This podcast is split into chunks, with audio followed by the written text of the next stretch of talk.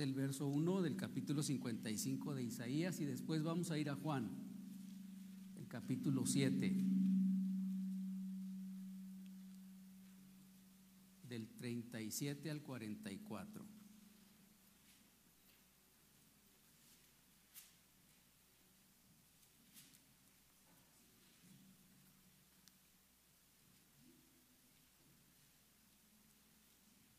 Esperamos que lo encuentre. Si no, aquí está la pantalla, si usted no tiene dónde leer ahora. Yo estoy leyendo la nueva versión internacional y voy a repetir las citas. Es Isaías 55 a partir del verso, solo el verso 1 del capítulo 55 y después el Evangelio de Juan en el capítulo 7, comenzando la lectura en el verso 37. Y como siempre damos a todos, ¿verdad? La bienvenida, pero especialmente para Enrique Velarde. Aquí está Enrique, puede levantar su mano. Es la primera vez que, no, que está con nosotros.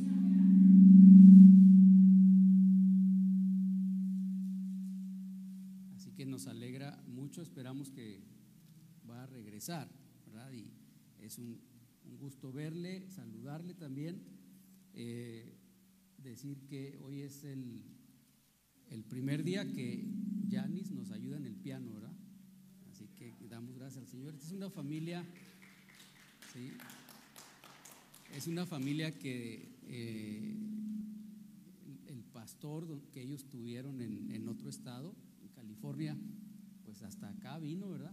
Y los puso con nosotros. Y ya hemos platicado un poquito y damos muchas gracias al Señor por la bendición de tenerlos con nosotros. Fíjese que eh, deben ser, estoy seguro, por la acción del pastor, pues familias muy valiosas. También, también lo son para nosotros, es un gusto tenerlos aquí. Vamos a leer pues eh, ahora sí el 55 de Isaías, el verso 1 dice, vengan a las aguas todos los que tengan sed Vengan a comprar y a comer los que no tengan dinero.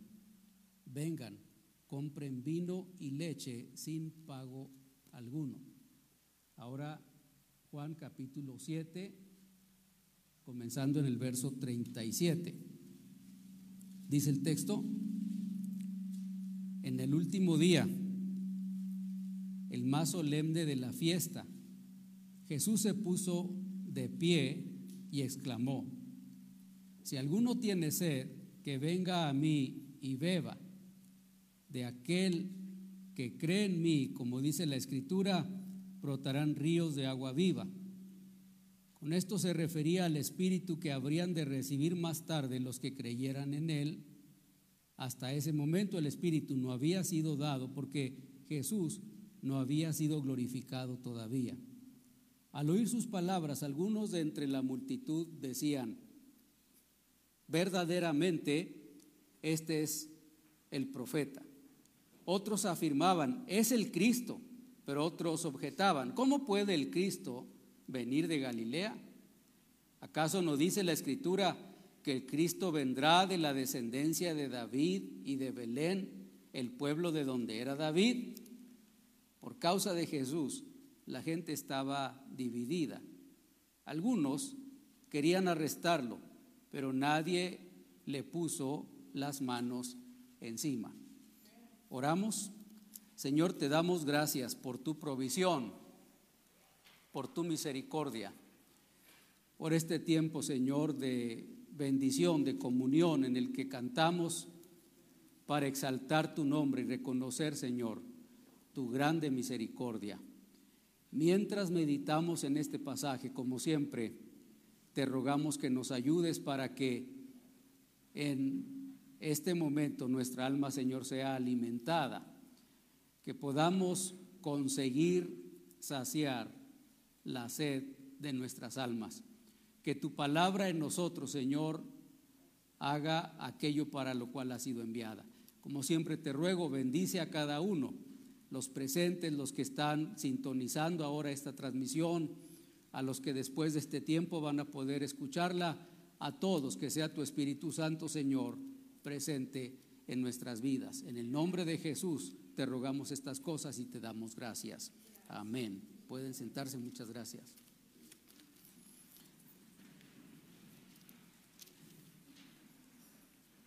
Y una vez más insistimos, ¿verdad? Los que están desde su casa eh, y, y ven esta transmisión ahora o después de ahora, para que en algún tiempo puedan estar con nosotros y viven en esta área y no tiene una comunión con otra iglesia, entonces lo invitamos para que nos visite y forme parte de esta, de esta congregación. Este es un pasaje que muchos conocemos, especialmente por las palabras del verso 37. Si alguno tiene sed, venga a mí y beba. Es Jesús que está hablando, según lo que narra este capítulo 7 al inicio de esta narrativa, dice que esto sucede en la celebración de la fiesta de las enramadas o la fiesta de los tabernáculos.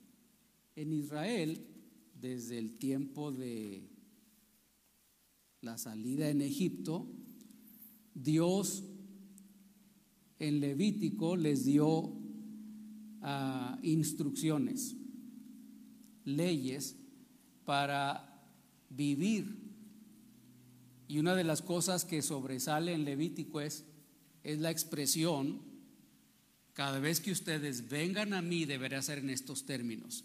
Cuando traigan ofrendas, dice Dios, deben hacerlo de este modo. Y a partir de ahí, Dios está regulando la manera en la que alguien viene delante de Dios para traer una ofrenda, un sacrificio por el perdón del pecado o una ofrenda de agradecimiento. Todo eso está regulado por Dios.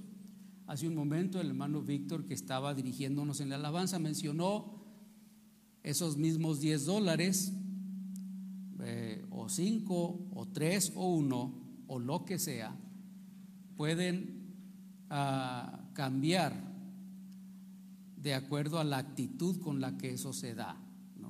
Cuando se acerca delante de Dios con esta actitud de agradecimiento, de reverencia, con la convicción de quién es Dios y por qué estoy ofreciendo esta ofrenda, eso hace la diferencia. No, no es la cantidad, es, es lo que Dios recibe. Y Levítico pues se trata de eso. Al inicio, en la lectura del el libro, es Dios hablando y así es como se lee. El Señor llamó a Moisés y le habló desde la tienda de reunión, le ordenó que les diera a los israelitas, les dijera, cuando alguno de ustedes traiga una ofrenda al Señor, deberá presentar un animal de ganado vacuno u ovino. Y a partir de ahí están todas estas reglas. Cuando alguno de ustedes venga a presentar ofrenda delante del Señor, lo que leemos en Juan tiene que ver con lo que ya estaba definido en la ley, en Levítico. La fiesta de los tabernáculos o la fiesta de las enramadas, son los dos nombres que recibe, se celebraba en los días en los que estaba terminando la colección de los últimos frutos y estaba también eh, casi por iniciar la temporada de las primeras lluvias. Durante ese periodo, los ah, agricultores, durante diferentes días y en diferentes tiempos, pero en este periodo, eh, salían para vivir en una especie de ah, carpas o enramadas tiendas de campaña hechas con ramas, con plantas, con lo que había a su alcance. Y esta fiesta había sido ordenada por Dios para que ellos recordaran durante toda su vida cómo Dios los había guiado y había sido su proveedor en el desierto. Así que eh, una familia incluso podría salir al patio de su casa, es una forma de verlo, y luego construir una eh, pequeña chocita, una especie de cuartito donde quepamos todos, hecho de palmas y de, y de ramas de los árboles, y vivir allí durante siete días. Bueno, no vivir, pero practicar eso durante siete días. Esos siete días eran ah, días solemnes y ah, había una descripción de qué hacer cada día, de la que no vamos a hablar ahora. Y luego el último día era el día más solemne en el que se ofrecía al Señor ofrendas. En el periodo en el que Jesús aparece o estamos leyendo en Juan, había ciertos cambios producto de las comunidades, de los avances de esa época, de los lugares donde vivían. Y entonces se acostumbraba que durante esos días, estos siete días, se celebraba en el mes de octubre, bueno, se celebra en octubre, ah, se derramaba agua. En el camino al templo, los sacerdotes podrían ir derramando agua. Era una manera de ofrendar.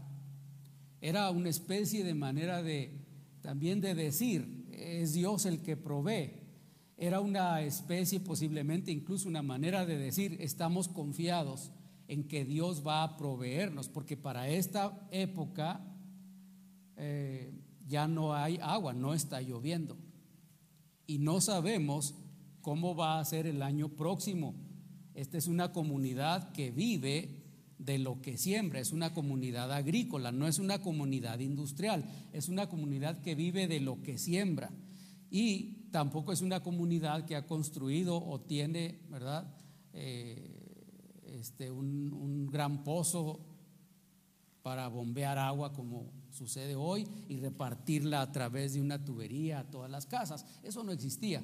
Dependían de lo que cae en el año y de la capacidad que tenían para guardar el agua en la temporada de lluvias y ese líquido los iba a servir durante todo el periodo de la sequía. Había que administrarlo bien, especialmente si no estaban cerca de un manantial de agua o de un pozo de agua, había que administrar bien el líquido. Así que en este periodo en el que no está lloviendo, pero muy pronto va a comenzar a llover, pero no sabemos cómo viene la temporada de lluvias, porque eso depende, por supuesto, de la provisión de Dios. Tomar el agua y derramarla y ser testigo de ese acto es también una forma posible de decir estamos confiados que Dios va a proveer.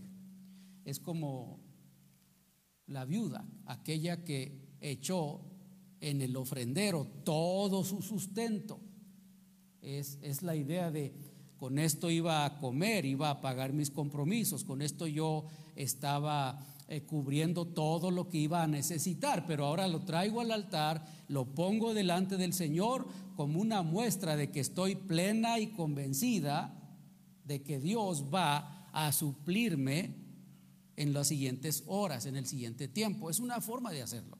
Si usted dijera, solo tengo 20 dólares en la bolsa para toda la semana y no tengo más, y usted sacara los 20 dólares y de uno por uno comenzar a repartirlo y alguien dice, ¿qué está haciendo? Estoy repartiendo lo que tengo para sobrevivir toda esta semana, pero en lugar de guardarlo y de conseguir más, ¿por qué lo reparte? Y usted dijera, pues es que estoy confiado que Dios me va a dar todo lo que necesito. Era, era parte de, del festival en los días de Jesús.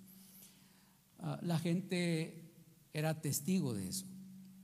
Algún autor en su comentario dice incluso que habría quienes compraban vasijas nuevas, cántaros, jarros donde poner agua y los llevaban a su casa, vacíos por supuesto, pero también así con un poco la mentalidad, Dios va a proveer y vamos a tener para llenarlo. Eso era parte de la fiesta de las enramadas. Eh, es una fiesta muy importante. Los padres deben decir a los hijos, hacemos esto porque Dios hace siglos y siglos atrás nos proveyó. A diferencia nuestra, una fiesta en Israel es algo que se vive. Hay una frase que tal vez usted la conoce, recordar es volver a vivir, la ha oído. Nosotros vemos fotos y son recuerdos muy lindos a veces de cosas, a veces en esas fotos hay personas que tal vez ya no queremos ver y eh, las borramos o intencionalmente las perdemos, pero ah, incluso es volver a vivir eso que ya no quiero hacer, ¿no? Es, es, algo parecido, pero esto es mucho más que una fotografía, esto es mucho más que una frase, esta es la acción literal de volver a vivir lo que Dios hizo en el pasado. Por eso hay que salirse y vivir por siete días afuera, abajo de estas, ramas secas y recordar la provisión de Dios. Esa era la fiesta a la que se refiere este capítulo 7 de Juan. Y es también parte de la razón por la que Isaías en su profecía dice, a todos los que tengan sed, vengan. Jesús está hablando de la misma manera. Así que, por lo menos entre todas las ideas que aparecen en el pasaje, tenemos tres cosas básicas que Jesús está diciendo ese día. Dice el pasaje aquí que el último, dice la versión 60, y el gran día de la fiesta, esta versión traduce el último día, el más solemne. Es, es posible o seguro que se refiera al día número 8, el que no se hacía nada, no se trabajaba. Durante la semana que había pasado, los siete días pasados de esta fiesta, está concluyendo ese día. Cuando usted lee el Evangelio de Juan en los, en los, versos anteriores dice que se acercaba el día de la celebración de esta fiesta, la semana en la que se iba a celebrar esta fiesta y los discípulos y mucha de la gente que rodeaba al Señor estaba haciendo planes para ir a la celebración, para ir y ser testigos de esos días, de esa celebración. Y Jesús dice, no voy a ir todavía, pero el último y el gran día de la fiesta, el más solemne de todos los días, cuando ya la semana se había ido, cuando ya se había hecho esta ceremonia de derramar agua, cuando ya se había orado, cuando ya se habían hecho infinidad de cosas, ya se habían pasado esos siete días viviendo en esta situación, ese último día, el de la conclusión, Jesús aparece en la escena y le dice, a la gente que entiende, los, los, presentes ese día podían entender con mucha precisión la idea, si alguno tiene sed, venga a mí y beba. Si alguno tiene sed. Es muy significativo, por lo que ya explicamos. Porque habían pasado meses de sequía. Porque además de pasar meses de sequía, lo que, el agua que habían colectado en los días y meses pasados en sus cisternas en su casa había comenzado a bajar el nivel. Durante los días que no había llovido, habían tomado agua, habían cocinado, la habían usado para asearse, la habían usado para dar a sus animales, la habían usado para infinidad de cosas dentro de sus hogares y veían posiblemente con cierto nerviosismo cómo el agua que habían acumulado en los días buenos de lluvia iba descendiendo, descendiendo, se nos está acabando en la cisterna, se está vaciando. Y después de esta celebración comenzaría las primeras lluvias. Las primeras lluvias. Y entonces, ese día cuando se había derramado parte del agua que había sido almacenada. Esos días en los que ya estaba poniéndose nerviosa la gente porque el agua está bajando. Esos días en los que no sabemos, el futuro es incierto, qué tanto va a llover. Esos días en los que tal vez la sequía había sido dura. En esos días el último día de esa celebración, el Señor se pone en pie en el gran día, en la culminación de la gran fiesta, para decir, si alguno tiene sed, venga a mí y beba. Qué tremenda experiencia. Qué asombroso. Y la primera razón por la que encuentro interesante, importante, esta expresión, si alguno tiene sed, es que en realidad todos en esa comunidad y afuera de esa comunidad, incluso yo podría decir, todos aquellos que no celebraban la fiesta porque no eran judíos, pero que viven en esa área desértica, vecinos de Israel, comunidades que el gobierno romano había conquistado, sufrían, si estaban en esa área, la misma situación. No hay agua. La idea de si alguno tiene sed, no es la idea de que este tiene pero este no. No sería la idea de que dos tienen sed pero cinco no. En realidad tiene que ver con la idea de que todos tienen la misma necesidad, ¿sí? Todos. Porque no se puede pensar que llovía en un pedacito de una casa y en la, en la casa del vecino no. No se puede pensar que ah, alguien tal vez había administrado mejor el agua que el otro, eso sí es posible. Sin embargo, iba a llegar el punto en el que todos tenían la misma necesidad. Todos necesitaban agua. Y por eso el valor de esta expresión. Si alguno tiene sed, venga a mí y beba. No es la primera vez que en la Biblia se identifica el carácter de Dios como alguien que provee la sed del alma. Un día él se encontró en este mismo libro de Juan, está narrado la historia de una mujer que iba a sacar agua al pozo, que se encontró con Jesús, casi con las mismas expresiones, y Jesús le dijo, si tú supieras quién soy yo, tú me pedirías a mí. Y la mujer dudando y pensando, no tiene un cántaro para sacar agua, no hay forma, el dueño del pozo no es él, son nuestros antepasados, hay muchas complicaciones. ¿Cómo tú me pides agua a mí? ¿De dónde tienes para sacarla? ¿De qué agua estás hablando? Y Jesús le, dijo, entre otras cosas, le dijo, el que bebe de esta agua vuelve a tener sed. Pero el que bebe del agua que yo le daré no tendrá sed jamás. No solamente no tendrá sed jamás, dice el Señor, sino que será en esa persona una fuente que salte para vida eterna. Qué palabras tan asombrosas para alguien que todos los días tiene que ir y buscar para suplir la necesidad física. Y ese es Dios. Está usando estos elementos para decirle a alguien que hay provisión de Dios. Si alguno tiene sed,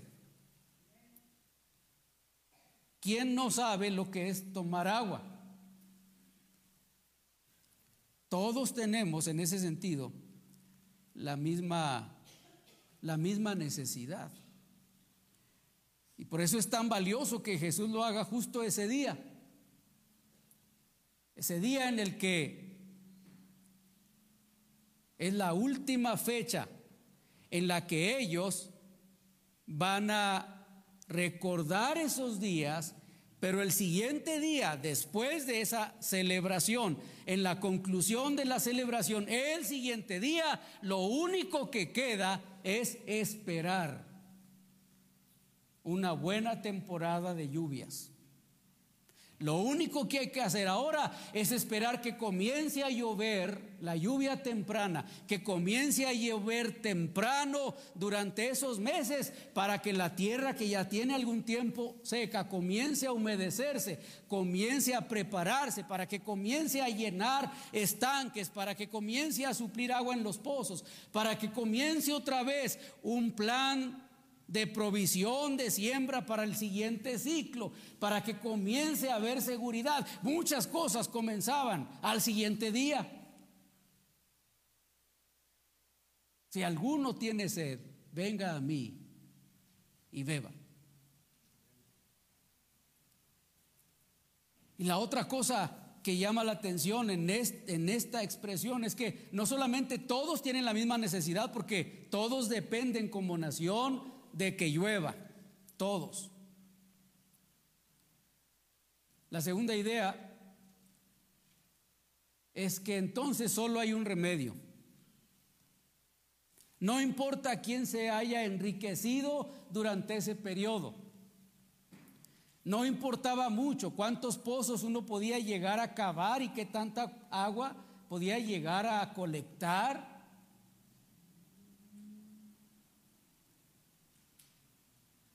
En el supuesto, porque alguna vez sucedió, la Biblia enseña o dice cómo Dios hizo juicio a esta nación, entre otras cosas, cuando dijo voy a cerrar el cielo para que no llueva. Y no llovió. Y sufrieron las consecuencias. Entonces, el único remedio está también en el texto. Si alguno tiene sed, añade enseguida que venga. Si alguno tiene sed, que venga. Y eso tiene que ver o identifica la conciencia, la voluntad, la necesidad propia. Yo creo, como mencioné antes, que todos, sin excepción, en esa comunidad estarían esperando agua. A lo mejor alguno en la comunidad diga, yo no tengo necesidad de ir porque yo tengo 20 pozos cavados y tengo agua para dos años si no llueve. A lo mejor sí. Y si así fuera, pues no hay problema. Pero si hay alguien que no tiene esa provisión, pero si hay alguien que dice, yo no estoy seguro con lo que tengo, a mí se me está acabando, pero si hubiera alguien en esa comunidad que dijera, mi pozo casi está seco, mi cisterna me queda para beber unos cuatro días o un mes, y si no llueve en el siguiente mes y colectar la lluvia, el agua de la lluvia, yo voy a quedar en un conflicto, no tengo dinero tampoco para comprarle al que en el futuro vende agua porque él tiene muchos pozos, etcétera. Todas esas complicaciones que a mí se me ocurre pensar, pues nada más hay un remedio ir. Si alguno tiene sed, que venga. Pero no nada más es la idea del remedio, es que venga, es, es la idea de, de la oportunidad que se abre. Leímos en Isaías esta invitación de Dios a todos los que tienen sed, Así dice Isaías, venid a todos los sedientos, dice el pasaje, venid. Y añade, venid, comprad sin dinero, sin precio, vino y leche. Así dice el texto. Mientras que en Levítico la orden de Dios es cuando tú vengas con una ofrenda para mí, tienes que traerla, dice Dios, como yo digo. Mientras que en Levítico las órdenes de Dios son, cuando traigas ofrenda por el pecado, tienes que hacerlo de este y de este y de este y de este modo. Tiene que ser las estipulaciones de Dios. Tú no puedes venir a traer una ofrenda en las condiciones en las que tú quieres. Tú no venías a traer una ofrenda como tú quieres. Tú no traías el animalito que tú querías. Tú tenías que cumplir tal y como estaba escrito en la ley. Si no, no hay ofrenda, no se puede aceptar y se acabó. No importa cómo lo hagas, tiene que ser como Él dice. Si eras muy rico, eras muy pobre. El más pobre hasta podía agarrar un pájaro que no tenía ningún costo nada más que agarrarlo y traerlo. Nadie se quedaba sin la oportunidad de venir delante de Dios y ofrecer algo, pero Dios decía, esta es la condición. No puedes venir como tú quieres, es como yo digo. Y ahora en Isaías y en Juan, no es el hombre viniendo delante de Dios para traer algo, ahora es Dios mismo. Ahora es Jesús. Ahora es Cristo, ahora es Dios hablando a través de Isaías, diciéndole al hombre, ven, te voy a dar algo sin precio. sin costo, es para ti, esta es una acción de la gracia de Dios. Y ahora Jesús está repitiendo lo que Isaías tiene. Y dice, si alguno tiene sed, que venga. Que venga. Aquí hay provisión de Dios, que venga. Aquí está la voluntad de Dios. El único requisito es que venga. Que se aproveche de la oportunidad. ¿Y cuánto me va a costar? Nada. El único costo es que venga. Nada más. Parece que a veces es lo que más cuesta. Venir. A veces estaríamos dispuestos a hacer cualquier clase de cosa, estaríamos dispuestos a dar una buena cantidad de dinero, estaríamos dispuestos a respaldar a mucha gente. Hay personas que invierten mucho de su dinero en misioneros, en construcciones de iglesias, en hacer obra social, en caridad, en atender inmigrantes. Tienen un corazón tremendo por la obra social, son ejemplares en muchos sentidos, pero cuando se trata de venir a esta invitación de gracia, parece que eso cambia.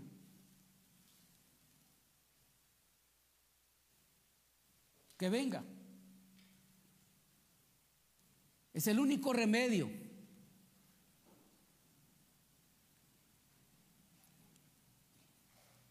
Y la última idea que tiene esta historia tiene que ver con la fuente. Solo hay una fuente. Solo hay una fuente. Jesús dijo, a mí. Que venga a mí y beba. Es seguro, posible, incluso la lectura así lo sugiere. Que comenzó a haber discusiones, iguales que las de aquella mujer que se había encontrado en el pozo. La Biblia no tiene registrada una discusión completa. Pero tal vez se puede añadir la idea de que hubo quienes comenzaron a decir, ¿y, cómo este invita a tomar agua? ¿Cuál de, de qué agua? ¿A qué se refiere? Que nosotros sepamos, él, él no es dueño de ningún pozo. En el patio de su casa Tal vez, ¿verdad? La cisterna ni es tan grande. Son una familia que no es rica, su papá es carpintero. Su mamá pues es esa señora María, que hay muchas Marías en Israel, entonces pues era una María de todas las Marías. Tampoco se dedican a la agricultura, entonces no son dueños de grandes pozos, no. ¿De dónde? Dijo la mujer samaritana, ¿de dónde tienes tú para ofrecer agua? ¿De dónde? El texto dice que comenzó a haber cierta discusión. Al oír sus palabras, algunos entre la multitud decían, verdaderamente este es profeta.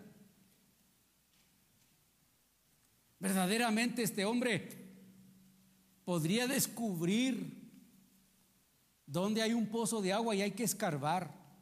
A lo mejor algunos pensaron, él se refiere a que si quieren ustedes descubrir dónde hay agua por abajo del piso para hacer un buen pozo, él tiene la respuesta. Si alguno tiene sed, venga a mí, sígame, venga conmigo.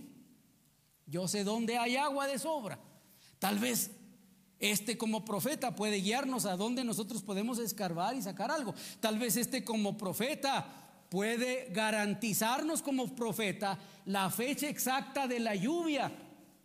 ¿Dónde va a llover más? ¿Dónde va a llover menos? A lo mejor como profeta nos ofrece la información que necesitamos para la provisión, que necesitamos. Verdaderamente este es profeta. Otros, otros decían, no, es el Cristo. Pero otros Decían, ¿cómo va a ser el Cristo? Viene de Galilea. Y comenzaron a discutir. Solo hay una fuente. Aunque la gente entiende de distintas maneras la fuente. aunque la gente interpreta de diferente modo la fuente. Ahora que estuvimos de viaje o estuve de viaje en, la clase, fuimos a, un cierto lugar, a una tienda, a comprar algo. Cuando entramos, había un hombre hablando de Cristo a tres clientes, tres jóvenes. Le digo a mi compañero, los está evangelizando. Dijo, así es como se oye, eso es lo que parece. Nosotros seguimos comprando. Pero entré en confusión cuando vi que los tres jóvenes comenzaron a orar por el hombre que atendía esa tienda. Porque toda la conversación que oí era de este hombre evangelizando, hablando de Cristo a estos tres muchachos. Pero antes de irse los tres, comienzan a orar por él. Entonces ya dije yo, bueno, entonces, ¿quién evangelizó a quién? Y era mi turno.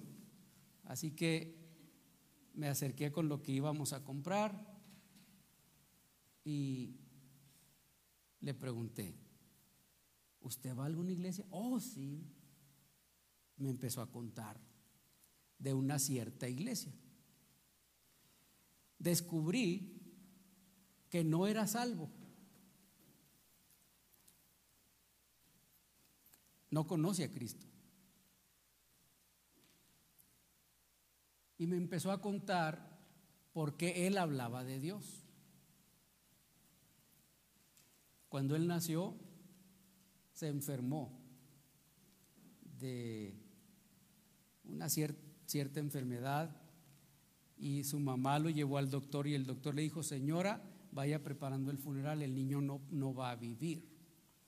Es muy agresivo y si acaso vive va a quedar con muchas complicaciones, así y así y así. Una enfermedad de esas que daba a los niños hace 50 años y no había vacunas. Y la señora, la mamá, hizo una manda.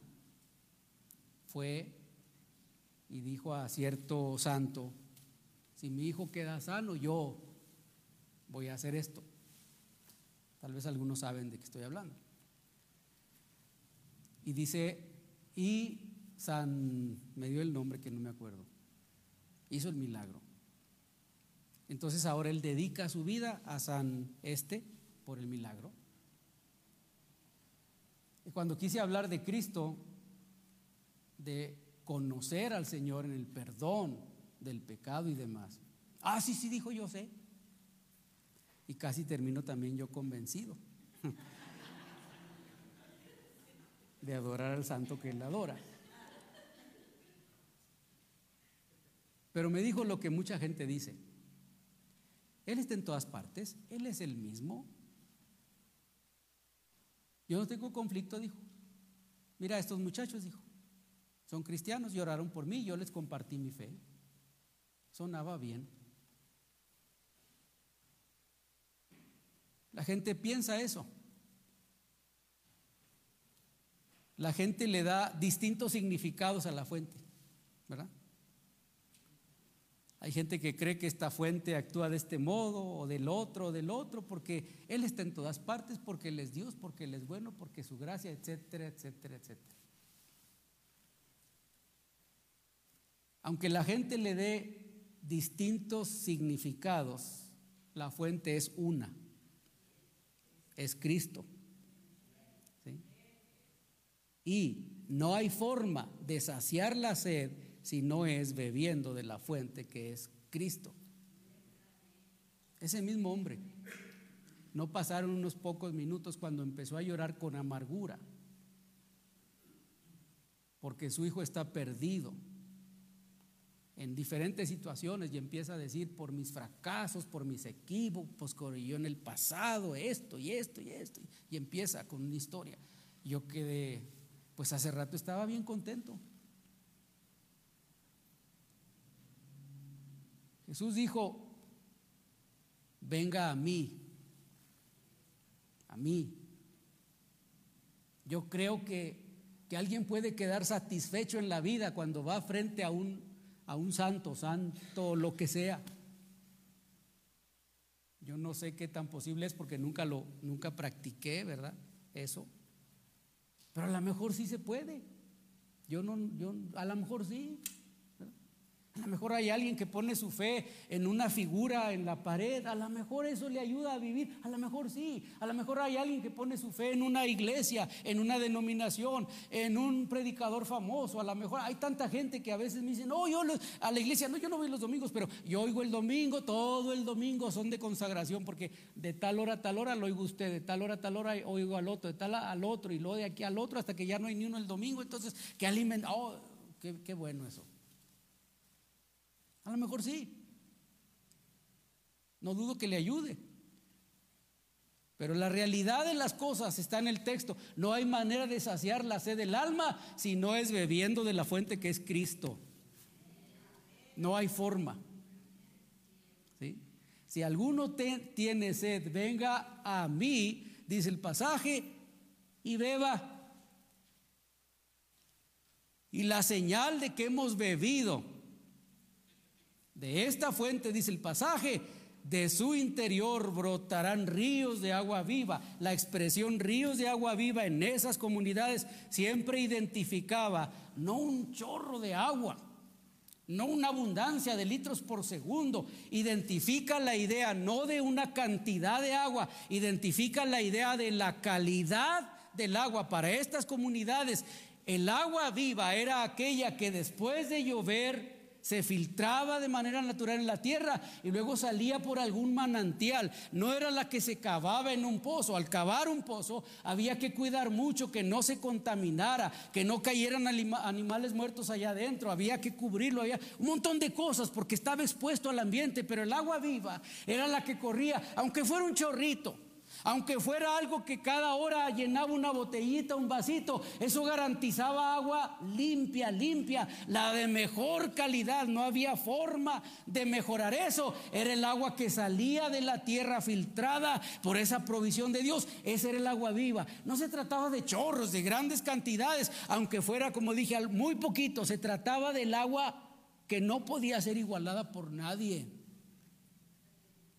No había filtros como los de hoy. En mi casa instalamos uno y sabe distinto cuando se pone el agua filtrada.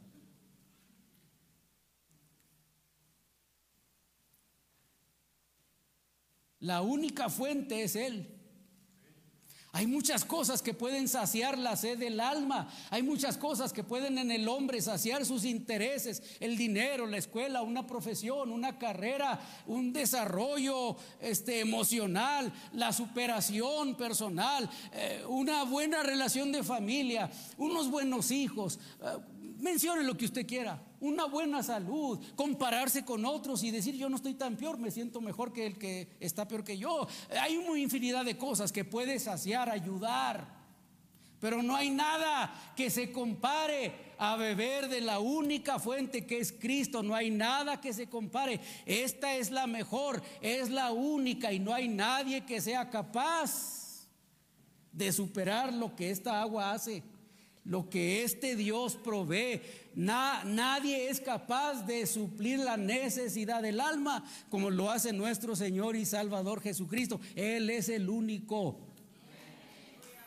Puede pasearse, puede tener, puede hacer, haga lo que quiera. Siéntase satisfecho con la provisión que consigue. No tengo nada en contra de eso y se lo aplaudo. Pero si usted no bebe constantemente del agua que es Cristo, siempre va a tener algo de sed. Siempre.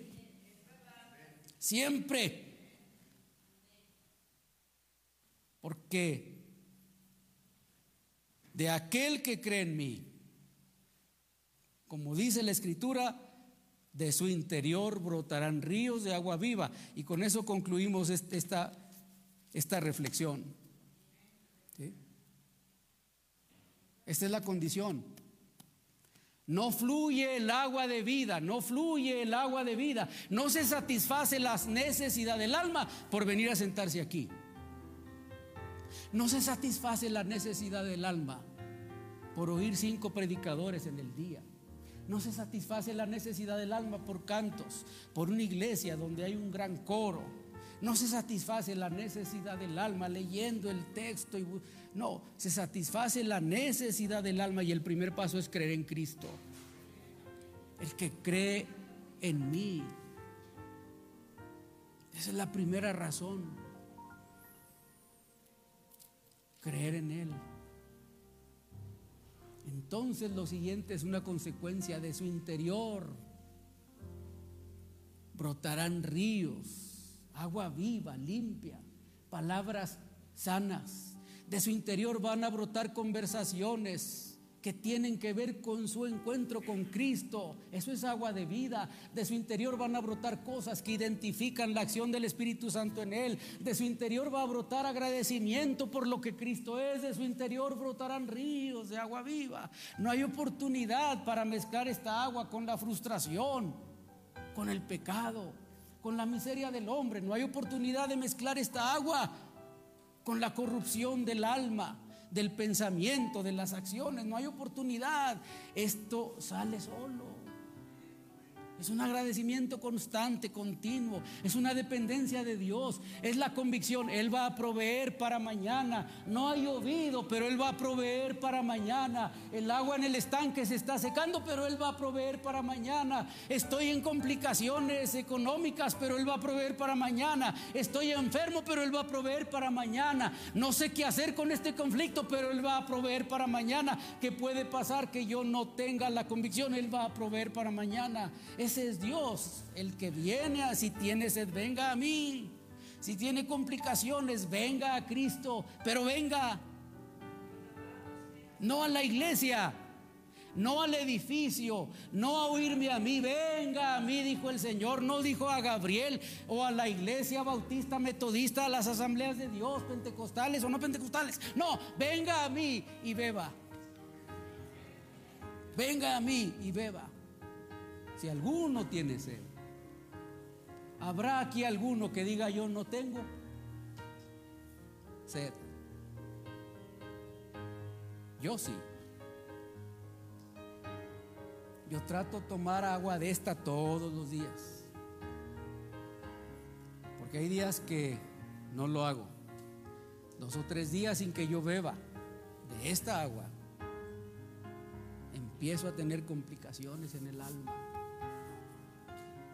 ¿Tiene sed? Yo podría por nombre,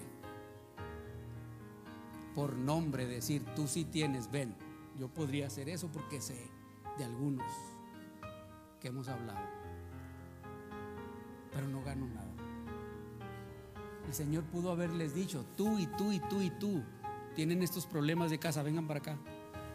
Él pudo haber dicho, a ti te quiero sanar, a ti te quiero resolver, a ti, a ti, a ti. Pero él se paró y dijo, si alguno, el que sea, tiene sed, venga y beba. Queremos orar. Si alguien tiene sed y quiere aprovechar esta oportunidad, yo le quiero invitar para que se ponga de pie y tome un paso, una acción y venga aquí para orar juntos. Si tiene sed, tiene sed. Es una acción de su voluntad. Señor, usted sabe de qué se trata. ¿Dónde está la necesidad del alma? Usted lo sabe. Si alguno tiene sed,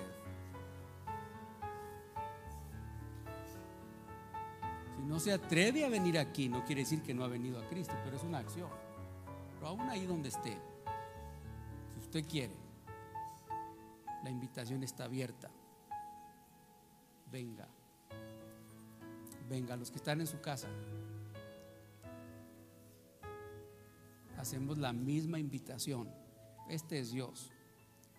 Si tiene sed, Él dice, no yo, venga a mí y beba. Ahí donde usted está, vaya.